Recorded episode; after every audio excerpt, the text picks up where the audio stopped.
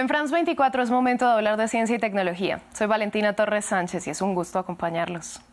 Hoy comenzamos en Londres, donde un grupo de investigadores lleva a cabo un experimento para determinar los impactos que las altas temperaturas tienen sobre el cuerpo humano cuando está en reposo. Los participantes ingresan en un tanque a 51,5 grados Celsius y se miden sus marcadores vitales antes y después de permanecer en ese tanque durante una hora. Si aumenta por encima de los 40 grados, estamos entrando en una zona de riesgo. Algunas personas estarán bien y otras no. Pero aquí es donde los problemas empiezan a ocurrir. Los órganos del cuerpo empiezan a fallar o al menos trabajan de una manera menos óptima. Para el experimento se colocan sensores en los brazos, en las piernas y en el pecho para registrar la temperatura de la superficie de la piel, mientras que hay otro insertado dentro del cuerpo que registra la temperatura central o interna. Los expertos saben que según la edad, el estado físico y las posibles complicaciones de salud, las personas responden de diferente forma al calor. Los impulsos nerviosos no funcionarán tan bien, así que el cuerpo no es capaz de comunicarse internamente de forma efectiva y las reacciones bioquímicas se acelerarán porque generalmente ocurren con mayor velocidad a altas temperaturas. Entonces hay muchas razones por las que más arriba de los 40 grados Celsius y solo a ese nivel y a medida que la temperatura corporal continúa aumentando, esos problemas empeoran y empeoran hasta que pueden terminar con fallo múltiple de órganos. A esto se suma una respuesta diferente según el lugar del mundo donde las personas vivan porque sus cuerpos se han adaptado o no a temperaturas más elevadas según la región geográfica. Los hallazgos del estudio han mostrado que las personas de climas más fríos pueden aclimatarse bien a regiones más cálidas tras exponerse al calor durante una hora al día por un par de semanas. No obstante, los largos periodos de temperaturas altas son los que hacen que el cuerpo empiece a sufrir por estrés causado por calor, algo que es peligroso cuando, por ejemplo, hay temperaturas altas todo el día y toda la noche. Otro factor que requiere atención es la humedad. Cuando el calor extremo se combina con humedad y supera los 30 grados Celsius, se recomiendan descansos para las personas que trabajan al aire libre. La forma en que funciona el sudor es que básicamente tenemos agua que exuda las extremidades del cuerpo y luego se evapora en el entorno circundante. Pero si hay demasiada agua en el aire, el sudor no tiene a dónde ir y simplemente se escurre de nuestro cuerpo al suelo y no tiene mucho efecto en ese caso en términos de pérdida de calor. Con las recientes olas de calor y fenómenos climáticos que está experimentando el mundo, cada vez son más frecuentes estos estudios para determinar los impactos de las altas temperaturas en el cuerpo.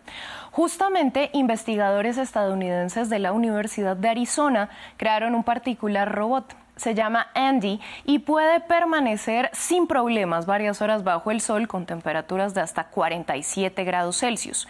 Su piel está hecha de fibra de carbono y resina epoxi. En el interior se extiende además una red de sensores interconectados que miden el calor del cuerpo.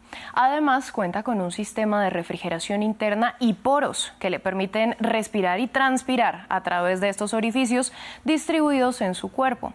Se trata de una herramienta clave para el estudio de la hipertermia y su composición, que permite adaptaciones particulares, facilitará el análisis de las características de diferentes grupos poblacionales o con condiciones médicas. Cerramos en Argentina, donde un diseñador gráfico empezó a utilizar la inteligencia artificial para imaginar cómo serían ahora los bebés y niños robados durante la dictadura. Con este proyecto compartido en la red social Instagram, espera poder ayudar al organismo de derechos humanos de las abuelas de la Plaza de Mayo, que desde 1977 sigue buscando a esos nietos desaparecidos. La él tiene los detalles. ¿Podría la inteligencia artificial ayudar a reparar la historia argentina? Con un pariente desaparecido, Santiago Barros siempre se sintió interpelado por la búsqueda de los bebés que fueron robados y apropiados durante la dictadura militar. A partir de las fotos de los padres, el diseñador gráfico empezó a crear sus posibles rostros. Me empezó a pasar que la gente que, me, que empezaba a compartir las historias y le agregaba su propio texto decía eh, por primera vez la inteligencia artificial usada para un buen fin, o inteligencia artificial que sí. Entonces yo no me había dado cuenta de eso, porque más allá de las dudas que todos tenemos con la inteligencia artificial y, los miedos, yo siempre lo vi como una herramienta digo, bueno, Mientras se descubren nuevos usos para la inteligencia artificial, aumenta también la preocupación por los posibles riesgos de esta tecnología generativa sin precedentes. Sus creadores, tal como las instituciones internacionales, llaman ahora a establecer reglas. Debemos trabajar juntos para garantizar que la inteligencia artificial y otras tecnologías emergentes no se utilicen principalmente como armas o herramientas de opresión, sino más bien como herramientas para mejorar la dignidad humana y ayudarnos a lograr nuestras más altas aspiraciones. El futuro dirá si la inteligencia artificial puede ayudar a las familias que siguen buscando sus seres queridos en Argentina. Las abuelas de la Plaza de Mayo lograron restituir la identidad a 132 personas apropiadas de bebés y aún buscan a otros 300 nietos de la nación argentina.